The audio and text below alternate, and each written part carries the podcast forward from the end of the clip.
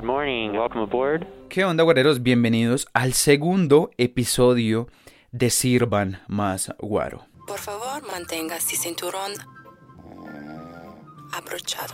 Hoy hablaremos del arte como medio de expresión.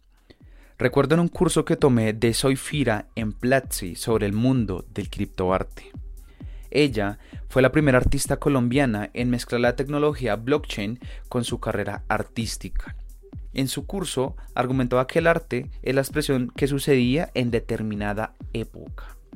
Este episodio llegó a esa frase cuando estaba viendo el video de una canción que me cambió la forma de ver la vida. The Blaze, Territorio o Territory en inglés, fue una canción lanzada el 7 de abril del 2017, el cual narraba el emotivo y complicado regreso a casa de un joven que estuvo en el extranjero una familia muy grande, tal vez con dificultades económicas y una casa aparentemente grande, pero chica por el tamaño de las personas que habitaban en ella. Una mini película que al son de la música hacía que el viaje de esas personas se hiciera más llevadero. Esa es la vida que nos toca al 99%. Se preguntarán por qué ese número. Según estadísticas, la riqueza de la población está distribuida únicamente y exclusivamente en el 1% de la población. Ese 99% somos nosotros, los que luchamos por sacar una familia adelante a pesar que los números nos segreguen en un sistema económico que solamente beneficia a ese despreciable 1% de la población.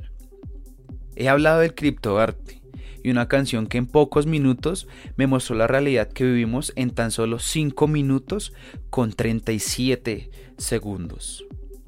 ¿Recuerdan que les hablé de que el arte es la expresión de lo que sucede en determinada época? Es la vida que día a día muchos ciudadanos del mundo tenemos que afrontar. Pues sí, yo les hablo con argumentos y con ejemplos Así me enseñó la academia, mi alma mater.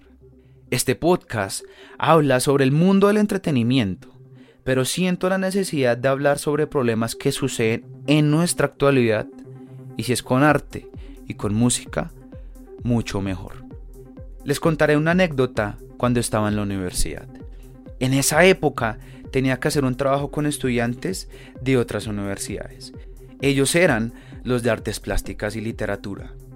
En esos días de clase se me ocurrió preguntarle a una de ellas, ¿el arte únicamente se ve plasmado en pinturas o todo lo relacionado con habilidades creativas? Siempre he pensado que el arte no está plasmado únicamente en ese tipo de áreas como la música, sino en creaciones tecnológicas como lo es el software. Ella me respondió diciéndome que la ingeniería no tenía mucho que ver con arte no recuerdo muy bien su argumento, igual no le entendí mucho. Pero sí me quedó claro que para ella desarrollar tecnología no tenía nada que ver con esa área. La verdad, soy una persona muy obstinada y trato de entender a profundidad algo que no entiendo. En ese caso era la tecnología. ¿Podría ser arte? Cuando me sumergí en el mundo del desarrollo y la creación de empresas digitales, mis dudas fueron aclarando al pasar de los meses.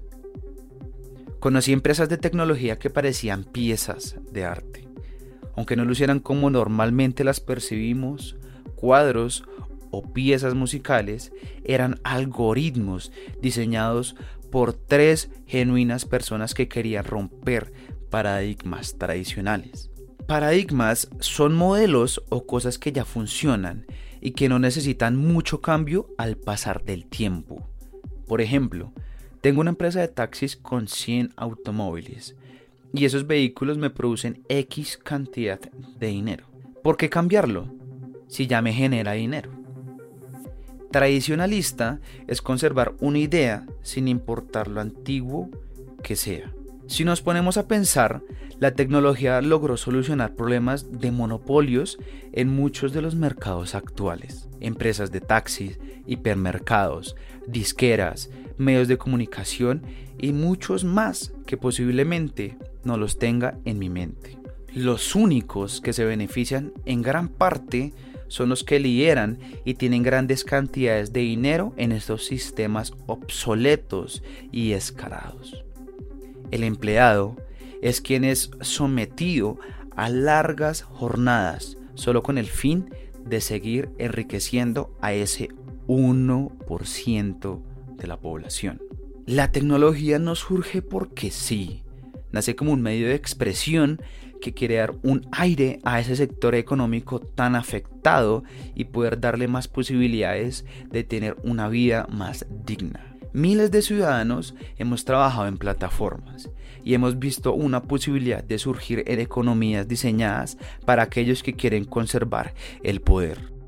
¿Acaso eso no es arte? Plasmar lo que sucede actualmente en un software, pero proponiendo soluciones que benefician a ese 99% de la población y no a ese 1%. Claro que sí, muchas de estas plataformas o algoritmos tienen que mejorar en todo sentido, pero su mayoría surgen para el bien y a pesar de las dificultades siempre las superan. Y es que sí, ese es el motivo de por qué la burocracia y los grandes empresarios quieren censurar la tecnología. Perderían control con su monopolio. Y así nace Guaro Colombia y miles de visionarios que quieren un mejor planeta. Es icónico todo lo que sucede en esta época. El arte y la tecnología peleando contra Goliath. Las grandes causas no se pelean en campos de batalla. Se ganan con tecnología y arte. Por cierto, escuchen la canción. Es muy buena. Saludos desde la nave de Guaro Colombia. Soy 101 y nos vemos en un próximo episodio. Y recuerden que la vida es una fiesta.